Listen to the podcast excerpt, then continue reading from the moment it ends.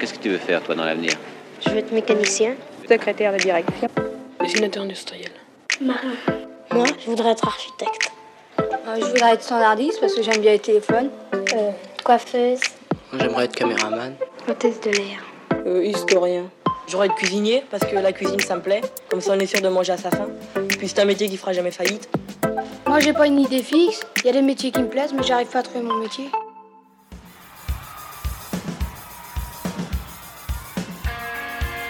Le danger, il est, euh, oui, il est là. On est constamment sur un instant de survie. On y pense. Mais je suis pas là à me dire euh, c'est c'est super dangereux, j'y vais pas. Pour moi, c'est dès qu'il y a quelque chose qui se passe, je veux immédiatement savoir où c'est. Je veux aller le photographier, je veux le voir parce que c'est c'est de l'histoire qui est en train de se faire.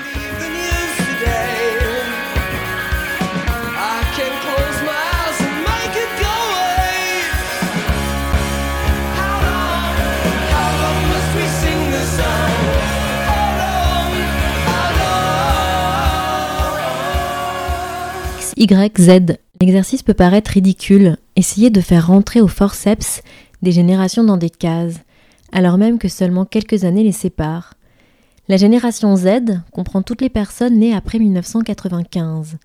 Ce sont eux et elles qui vont composer le monde du travail de demain et qu'on a tendance à résumer en un seul slogan Génération Covid ou Digital Native ce qui risque d'omettre la variété d'expériences et la nature composite d'une si large population qui représente aujourd'hui 32% de la population mondiale.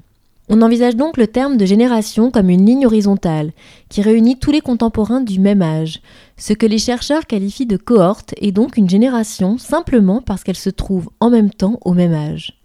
Affrontant les mêmes événements au même stade de leur développement, elle en tirerait une commune façon d'être au monde, Langage, pratiques vestimentaires, mœurs.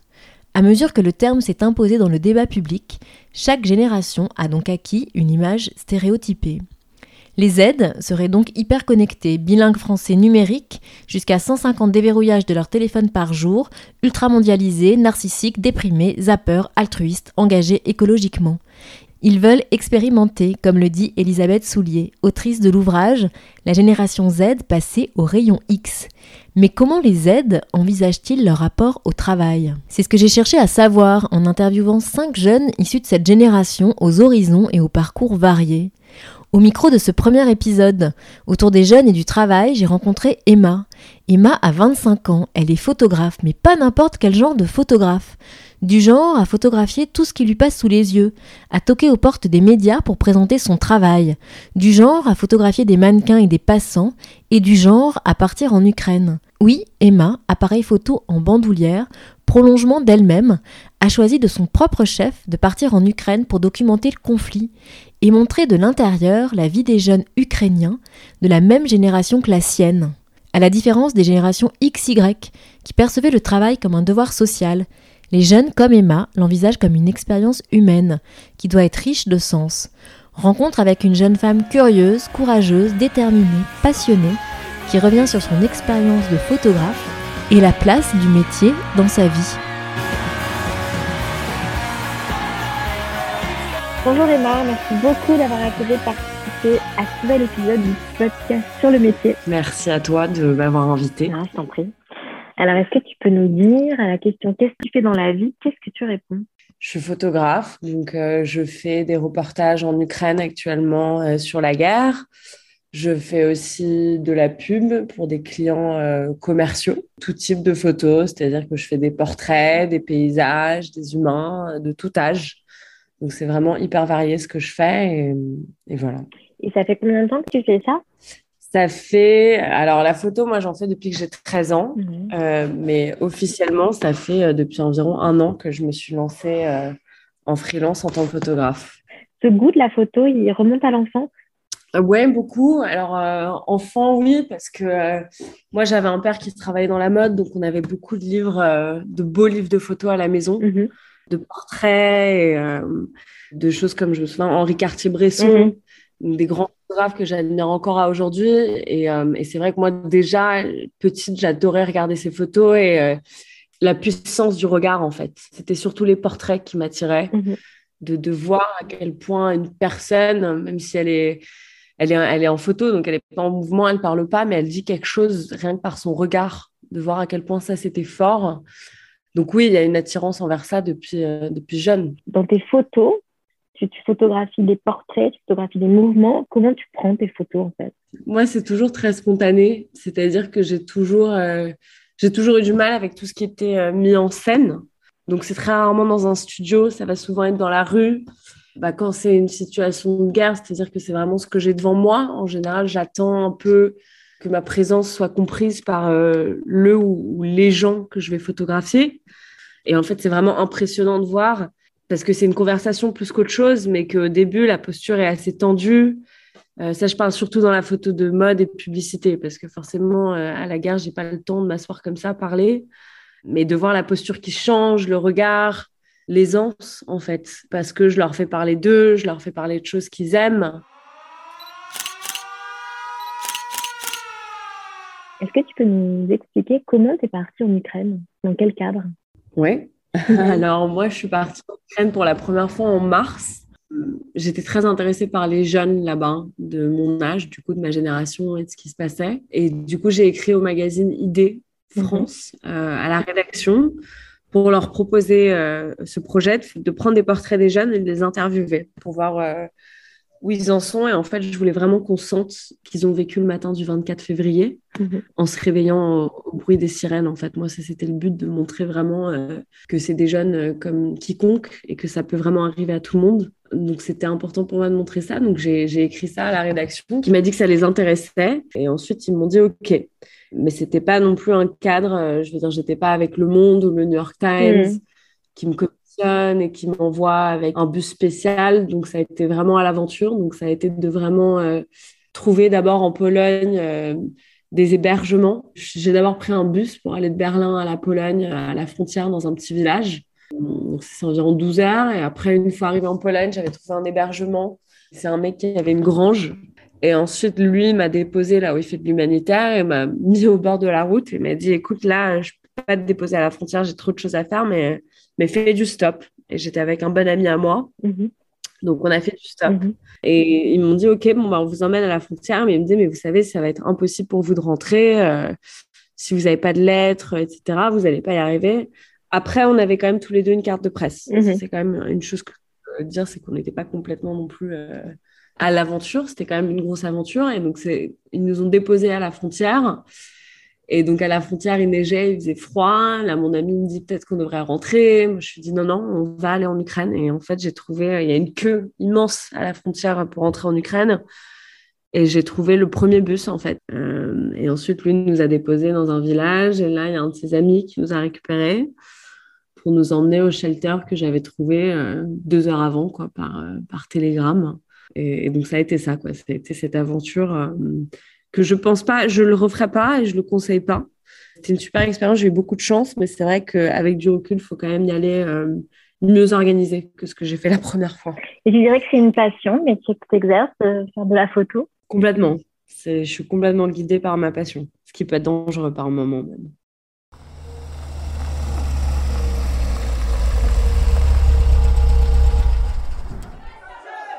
Je pense que la question du danger n'est pas, la principale ou la première question que se posent les reporters en fait?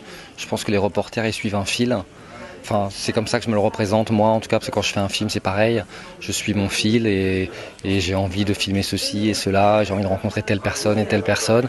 Et on se pose pas la question du danger en fait. Ce qui veut pas dire pour autant que les, que les reporters seraient des têtes brûlées. Camille, pour moi, n'est pas du tout une tête brûlée, même si elle a fait des choses dangereuses. Mais euh, c'est quelqu'un de très bien informé.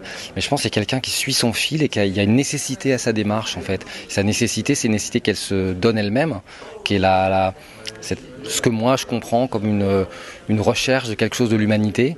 Et c'est ça qui l'amène de situation en situation vers des choses qui peut-être de l'extérieur peuvent sembler euh, très périlleuses, très dangereuses. Mais je pense que la question du danger n'est pas devant en fait. Donc c'est une archive de 2009.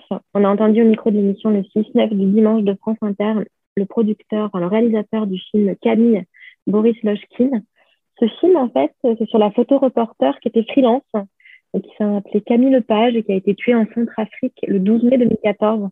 Est-ce que tu peux réagir à l'archive, s'il te plaît? Moi, par rapport à ça, je suis complètement d'accord avec euh, ce qu'ils disent. C'est-à-dire que dès que je, dis euh, à mes amis ou ma famille euh, que je pars en Ukraine, ils me disent mais c'est super dangereux, tu peux mourir. Ouais, mais je suis quelqu'un, je suis informée. C'est-à-dire que moi, la situation, je lis dessus tous les jours et je parle, j'ai beaucoup de contacts sur place parce qu'il y a ce que je lis et ce qui se passe aussi quand même sur place. Être de nature angoissée, c'est évidemment pas avantageux pour le faire, mais ça va pas m'handicaper et m'empêcher. Moi, c'est aussi une manière de vaincre mes angoisses. Mais je suis d'accord que oui, c'est tellement important et ça a tellement un sens qu'on pense pas, on n'y va pas en se disant ah c'est super dangereux. Euh, alors je reste chez moi et je regarde ce qui se passe à la télé. C'est non, c'est ah c'est passionnant et et même ça paraît très pervers, mais même excitant en quelque mm-hmm. sorte parce qu'on se au cœur de l'action. Je pense au danger quand même, moi je l'ai en tête, euh, mais toujours avant de partir, en me préparant à y aller, mm-hmm. en me disant ouais, il y a, y a, un risque. Donc quand tu dis au revoir, et eh ben, tu dis bien au revoir. Et puis si tu aimes quelqu'un, tu lui dis. Mm-hmm. Parce qu'on sait jamais ce qui peut se passer dans la vie. Mais j'y vais pas en me disant euh, je vais mourir. Parce que si je fais ça, je vais alimenter une angoisse terrible. et pour moi, avant d'y aller, Là, justement, je me prépare à y retourner dans quelques jours. Donc, euh, j'y pense tous les mhm. jours. Je me dis, ouais, il y a le risque est là, mais, mais, mais le sens de ce que j'ai à faire là-bas est bien plus fort. Et donc, ce risque, il me, il me fait peur. J'ai des peurs, je suis humaine, mais j'adore aussi les battre, en fait. J'adore me dire, bah ouais, il y a une peur, il y a un danger qui est là, mais il y a un sens à aller faire ce que je vais faire. Et ce sens, c'est tellement important pour moi que le danger paraît minime à côté en fait. Donc je pense qu'il faut avoir quand même une certaine mentalité que pas tous les humains ont et que c'est vrai objectivement je me dis mais ça paraît fou en fait. Mais, mais pas tant que ça quand on a un sens et une, passion comme celle-là, hum, c'est normal.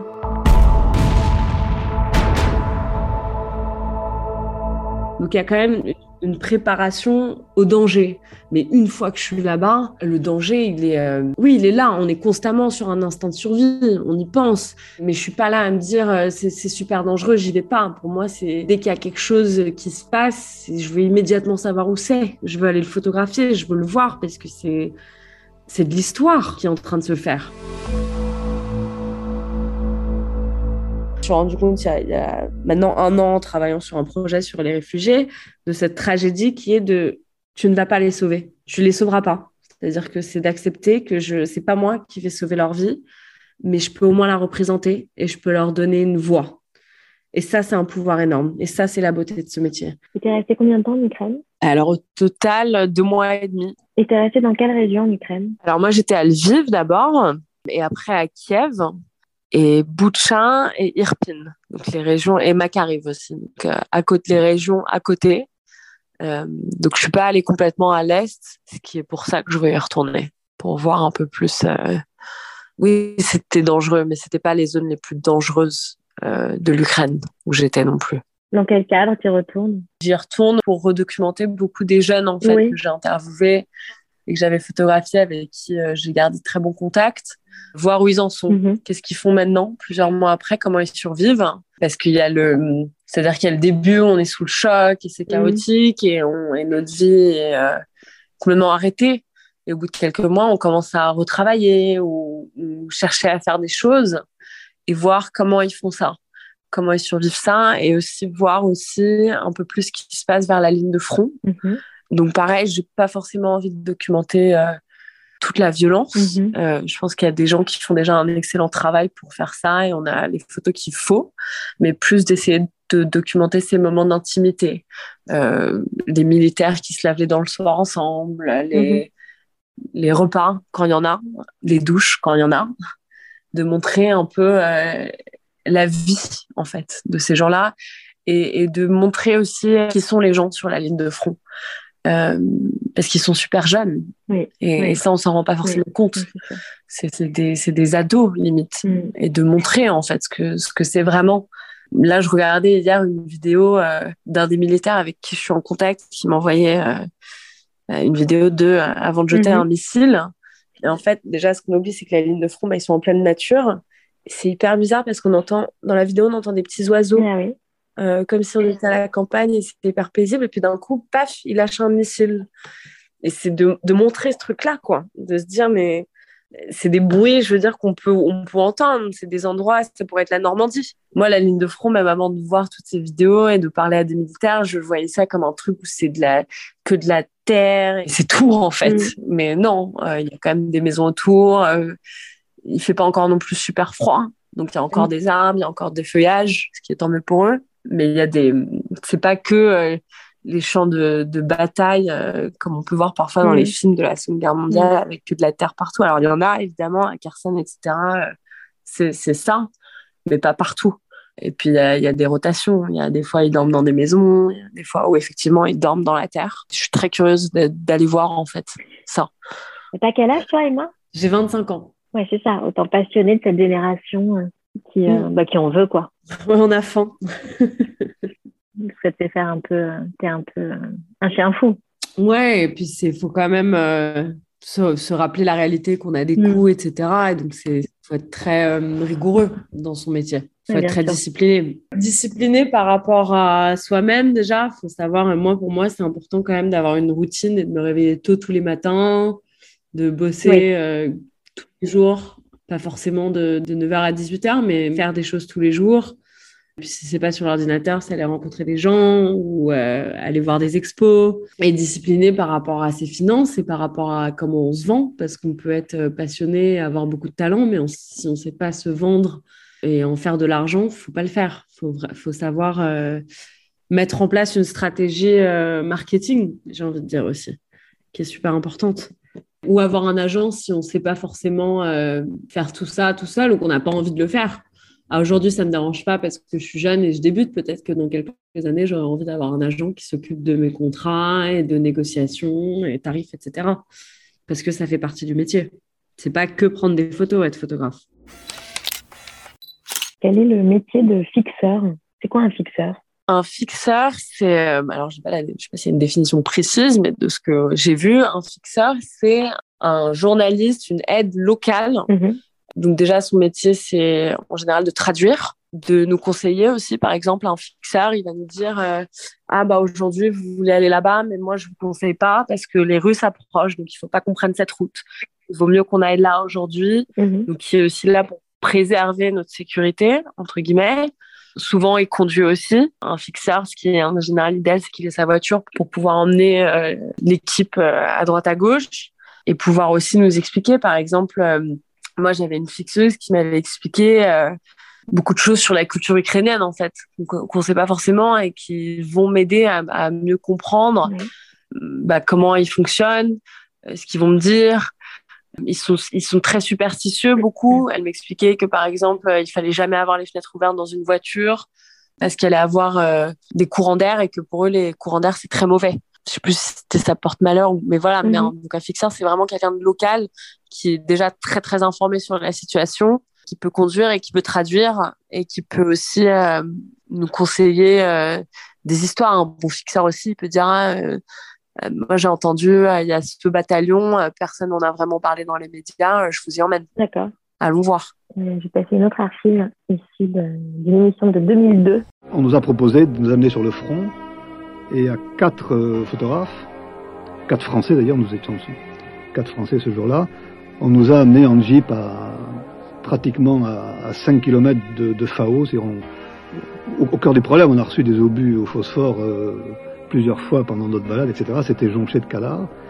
C'est extrêmement paniquant parce que quand on descend de voiture, moi je, suis descendu, d'abord j'ai vu une énorme fumée au fond. J'ai donc pensé que dans ce sens, dans le sens de la fumée, c'était FAO. C'est déjà euh, important de se situer. Et les soldats irakiens étaient, très calmes. Ils étaient au milieu des morts. Il y en avait qui lisaient le journal. Il y en avait d'autres qui nettoyaient leurs armes. Etc. tout ça était très calme. Et à ce moment-là, on se sent très porteur. Je ne veux pas dire d'une mission, c'est un grand mot, mais il faut peut-être.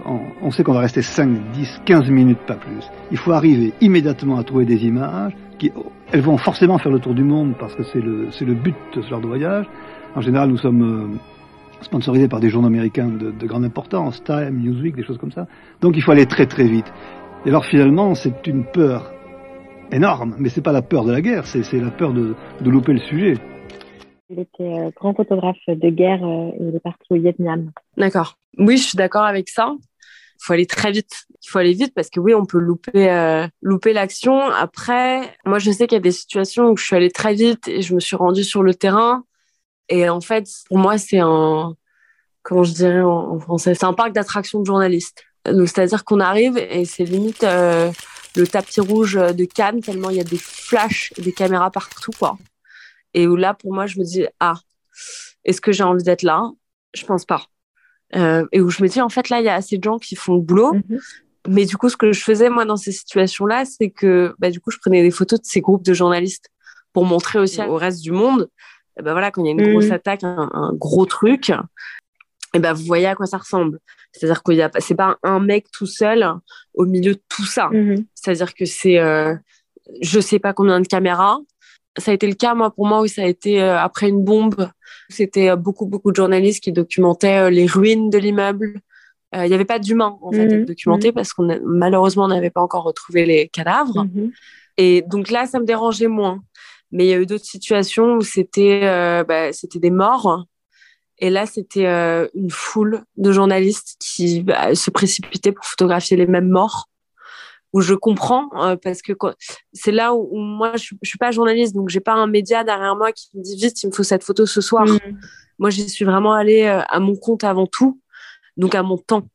Mais quand on travaille pour un média, oui, le média, il, leur faut les photos là. Mm-hmm. Donc, ils ont la pression derrière eux de vite, il faut que je montre ça. Mm-hmm. Moi, je l'avais pas. Moi, j'ai eu accès à beaucoup de choses en Ukraine à documenter parce que j'étais femme. Donc, quand je documentais une autre femme, elle, avait plus envie que ce soit moi qu'un homme qui vienne la voir. Donc, non, je, le dis vraiment, je suis femme. Je suis pas féminine sur le terrain, mais je suis femme et, fière de l'être, quoi. C'est évidemment des traits d'homme que je peux avoir chez moi, de oui, il faut être très euh, euh, faut pas pleurer, faut être très grande gueule, mais mais c'est pas c'est pas digne d'un homme, c'est digne d'une femme aussi. C'est pas digne de la féminité, mais mais c'est une femme peut faire ça aussi. Et c'est là où je me dis mais quel euh, quel courage. Et moi, c'est des voyages qui me donnent énormément confiance en moi aussi en tant que en rapport avec être femme en fait justement de me dire mais mais les femmes sont capables. Je vais te poser les cinq dernières questions. T'es prête? D'accord. Alors, ton métier en un mot? Sensibilité. Qu'est-ce que tu préfères dans ton métier? La découverte des gens et des lieux, euh, la découverte de l'inconnu. Quel objet représente ce métier? La pellicule. Il dit quoi de toi ton métier? Il dit que je suis curieuse et que j'aime combattre mes peurs. Est-ce que tu pourrais faire un autre métier? Peut-être, ouais. Créatif, en tout cas. Mais aujourd'hui, non. Non, en fait, je ne pense pas. Est-ce que tu as hum, un, texte ou une citation en lien avec ton métier? Alors, c'est une citation de Jacques Brel mm-hmm. Qui dit La bêtise, c'est de la paresse. La bêtise, c'est un type qui vit et il se dit Ça me suffit, ça me suffit. Je vis, je vais bien, ça me suffit. Et il se botte pas le cul tous les matins en disant C'est pas assez, tu ne sais pas assez de choses, tu ne vois pas assez de choses, tu ne fais pas assez de choses.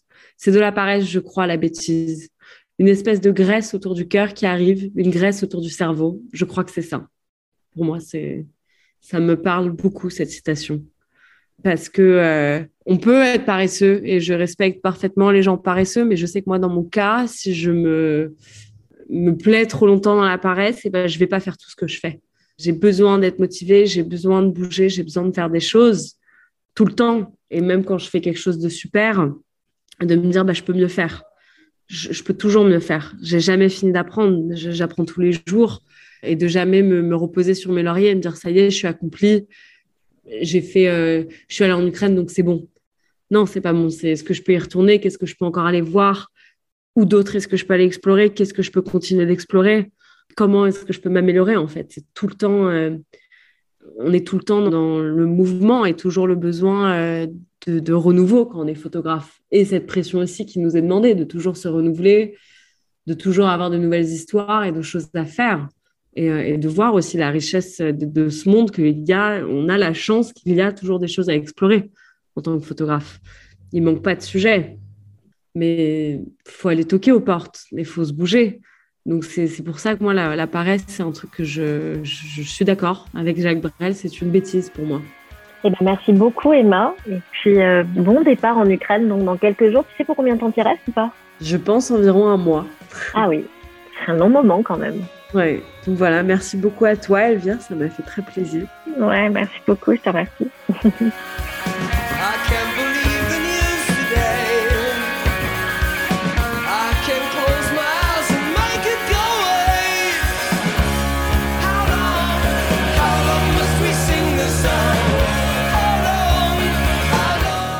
cet épisode vous a plu, n'hésitez pas à le mentionner avec des pouces, des cœurs et des étoiles sur vos plateformes d'écoute préférées. Et pour suivre les coulisses du podcast, rendez-vous sur le compte Instagram sur le métier podcast ou sur le site internet sur le métier.com. Un grand merci à Lina pour son aide précieuse et au monteur qui a mis en musique cet épisode. Je vous donne rendez-vous la semaine prochaine.